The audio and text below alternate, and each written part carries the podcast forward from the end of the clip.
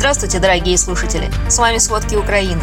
Сегодня 12 августа 2022 года и уже 170-й день полномасштабной войны России с Украиной.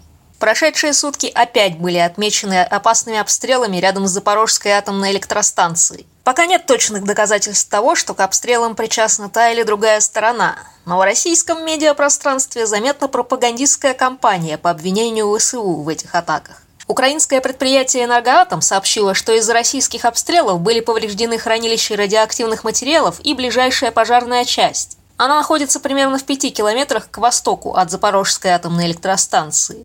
На небольшом участке загорелась трава, но, к счастью, никто не пострадал. А вот назначенный российскими властями глава оккупационной администрации Запорожской области Евгений Болицкий заявил, что украинский обстрел повредил высоковольтную линию электропередач «Каховская».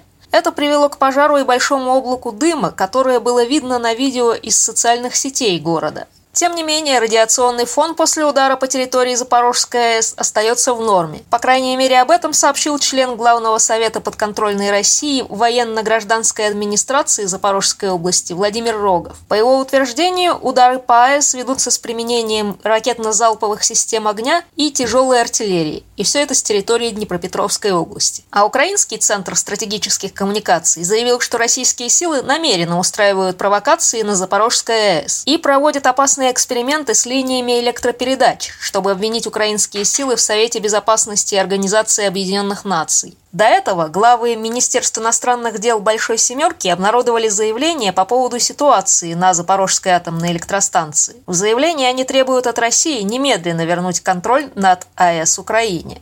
Ранее генеральный секретарь ООН Антонио Гутерриш призвал отвести всех военнослужащих и военную технику от станции и избежать размещения любых других военных сил или военного оборудования на этой территории. В то же время МАГАТЭ, украинское правительство и Госдепартамент США призывают кроме установления демилитаризованной зоны вокруг станции, ввести на ее территорию миротворческий контингент. А постоянный представитель России при ООН Василий Небезня не поддержал предложение о создании демилитаризованной зоны вокруг Запорожской атомной станции. По его словам, Россия защищает АЭС в том числе от возможных терактов.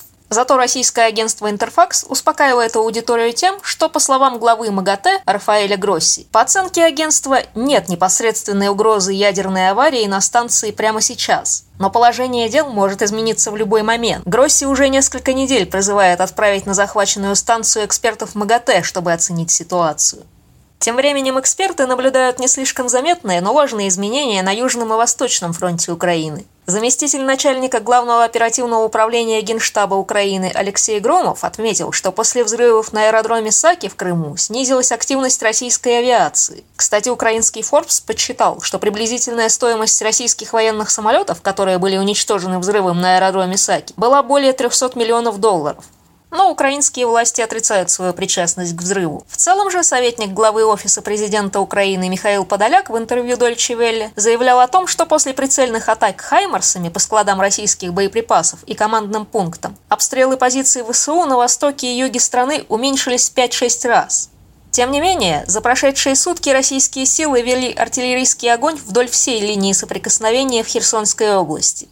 Бои все еще идут в двух районах области. Обстреливают также пригороды Херсона. Во многих местах на территории этой области опять горели поля и леса. Также российская армия продолжила обстреливать Николаевскую область ствольной реактивной артиллерии за прошедшие сутки.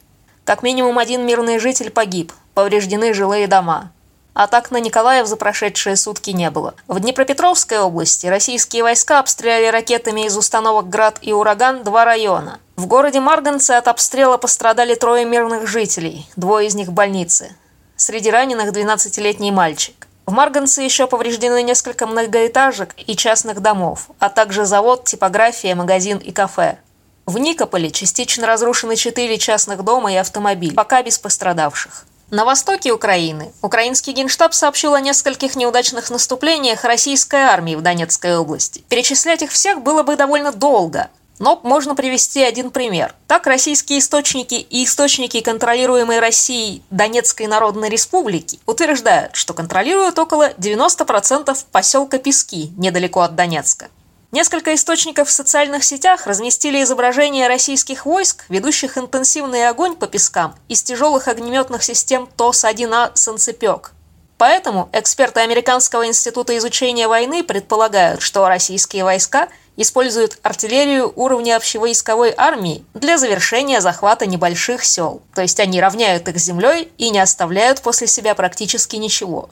Российские войска и ранее в значительной степени полагались на артиллерийские системы для полного уничтожения небольших сельских поселений, которые затем они берут под контроль. Скорее всего, они дальше будут пытаться отодвинуть боевые действия подальше от оккупированного ими Донецка. Неясно, правда, останется ли что-то от пригородов Донецка после этого. Тем временем сегодня, в середине дня, прогремел большой взрыв в Макеевке, пригороде Донецка под контролем российских войск. В местных пабликах распространяют видео взрыва, но никаких официальных сообщений о нем пока нет. От российских массированных обстрелов в Донецкой области страдают мирные жители. Глава Донецкой областной военной администрации Павел Кириленко сообщил, что российские войска только за прошедшие сутки убили 7 мирных жителей в области. Еще 14 человек были ранены. Всего после полномасштабного вторжения России в Украину российская армия убила более 700 граждан в этой области. Еще около 200 мирных жителей были ранены. Этой ночью российские войска обстреляли и Харьков. Об этом сообщил мэр Харькова Игорь Терехов. Он уточнил, что пять взрывов зафиксированы в трех районах города. А по словам главы Харьковской областной военной администрации Олега Синегубова, Россия нанесла удары из Белгорода четырьмя ракетами. Две из них попали в учебное заведение. По предварительным данным, пострадавших нет. Но этой же ночью российские войска атаковали село Циркуны. Там двое мирных жителей были ранены. Тем временем из оккупированного Мариуполя приходит все больше подтверждений того, что оккупационные власти готовят постановочный суд над украинскими военнопленными. Вчера мэр Мариуполя Вадим Бойченко на брифинге поделился информацией, что российская оккупационная администрация планирует устроить показательное судилище над военнопленными. Это будет 24 августа, то есть в День независимости Украины. С помощью этих действий, по его версии, они хотят запугать бойцов ВСУ или показать хоть какие-то достижения при отсутствии реальных побед на фронте. А министр по вопросам реинтеграции оккупированных территорий Украины Ирина Верещук сообщила, что на Азовстале российские военные захватили 130 женщин-военнослужащих ВСУ. Среди них были пограничники, медики и участники батальона Азов в том числе.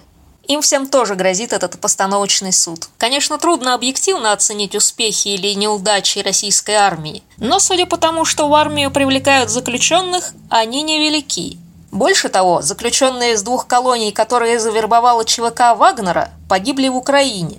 Об этом сообщает российское независимое издание «Важные истории» со ссылкой на источники в колониях и в помогающей заключенным организации «Русь сидящая». Речь может идти о 200 убитых из колонии ИК-6 в Петербурге и ИК-7 в Великом Новгороде.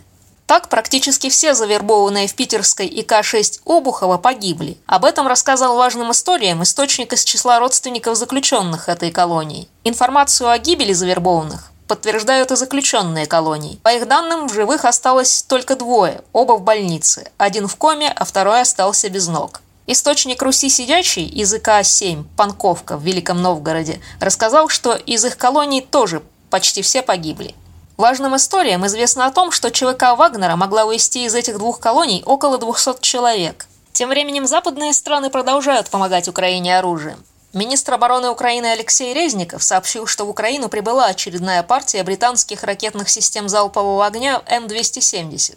А министр обороны Швеции Петр Гульквист заявил, что Стокгольм может начать производство оружия для Киева. Об этом он сообщил вчера после конференции доноров для Украины в Копенгагене. Ее участники договорились создать фонд для финансирования производства оружия и этот фонд возглавит Великобритания. По словам Гульквиста, заинтересованность в производстве оружия для Украины уже выразила Польша, Чехия и Словакия. Всего в конференции североевропейских союзников по поддержке Украины в Копенгагене приняло участие более 20 стран. Делегации были представлены главами оборонных ведомств, их заместителями и другими высокопоставленными представителями. Кроме этого, на конференции договорились предоставить Киеву дополнительную поддержку в размере более полутора миллиардов евро – Средства могут быть израсходованы на покупку оружия для Украины или на подготовку украинских военных. Скорее всего, эта сумма еще возрастет. Кроме этого, участники конференции обсудили мероприятия по разминированию Украины.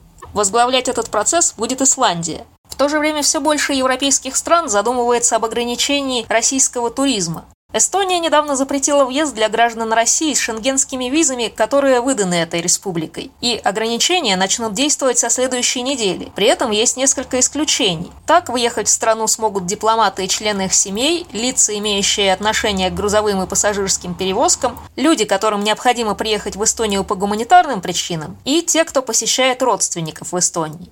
Россияне с шенгенскими визами, выданными другими странами, по-прежнему смогут въезжать в Эстонию. Но МИД страны пообещал рассмотреть вопрос о полном запрете.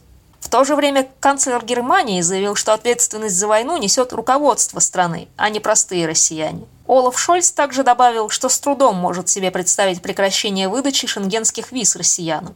Политик считает, что если бы санкции были направлены против всех, включая невиновных, это ослабило бы их эффективность. Дискуссионным остается вопрос и об эффективности санкций. Так, добыча нефти в России сократится на 20% после вступления в силу запрета на ее европейские поставки, но только в декабре этого года. А сейчас Россия добывает в день лишь на 3% меньше нефти, чем до своего вторжения в Украину. Об этом сообщает агентство Bloomberg и газета The Guardian со ссылкой на Международное энергетическое агентство. Пока что высокий сезонный спрос и перенаправление потоков несколько смягчает потери России. Но Евросоюз планирует значительно сократить импорт российской нефти с 5 декабря 2022 Через два месяца после этого в силу вступит полный запрет на поставки российских нефтепродуктов в Евросоюз. А значит, как говорится в докладе Международного энергетического агентства, около 2,3 миллионов баррелей в день российской нефти и нефтепродуктов придется найти новые дома – Спасибо. Это были все основные новости о войне России с Украиной к середине 12 августа. Помните, правда существует, а мы стараемся сделать ее доступной. Если вам нравится то, что мы делаем, пожалуйста, поделитесь этим подкастом с друзьями в России. Это очень важно для нас и для распространения правдивой информации. До встречи!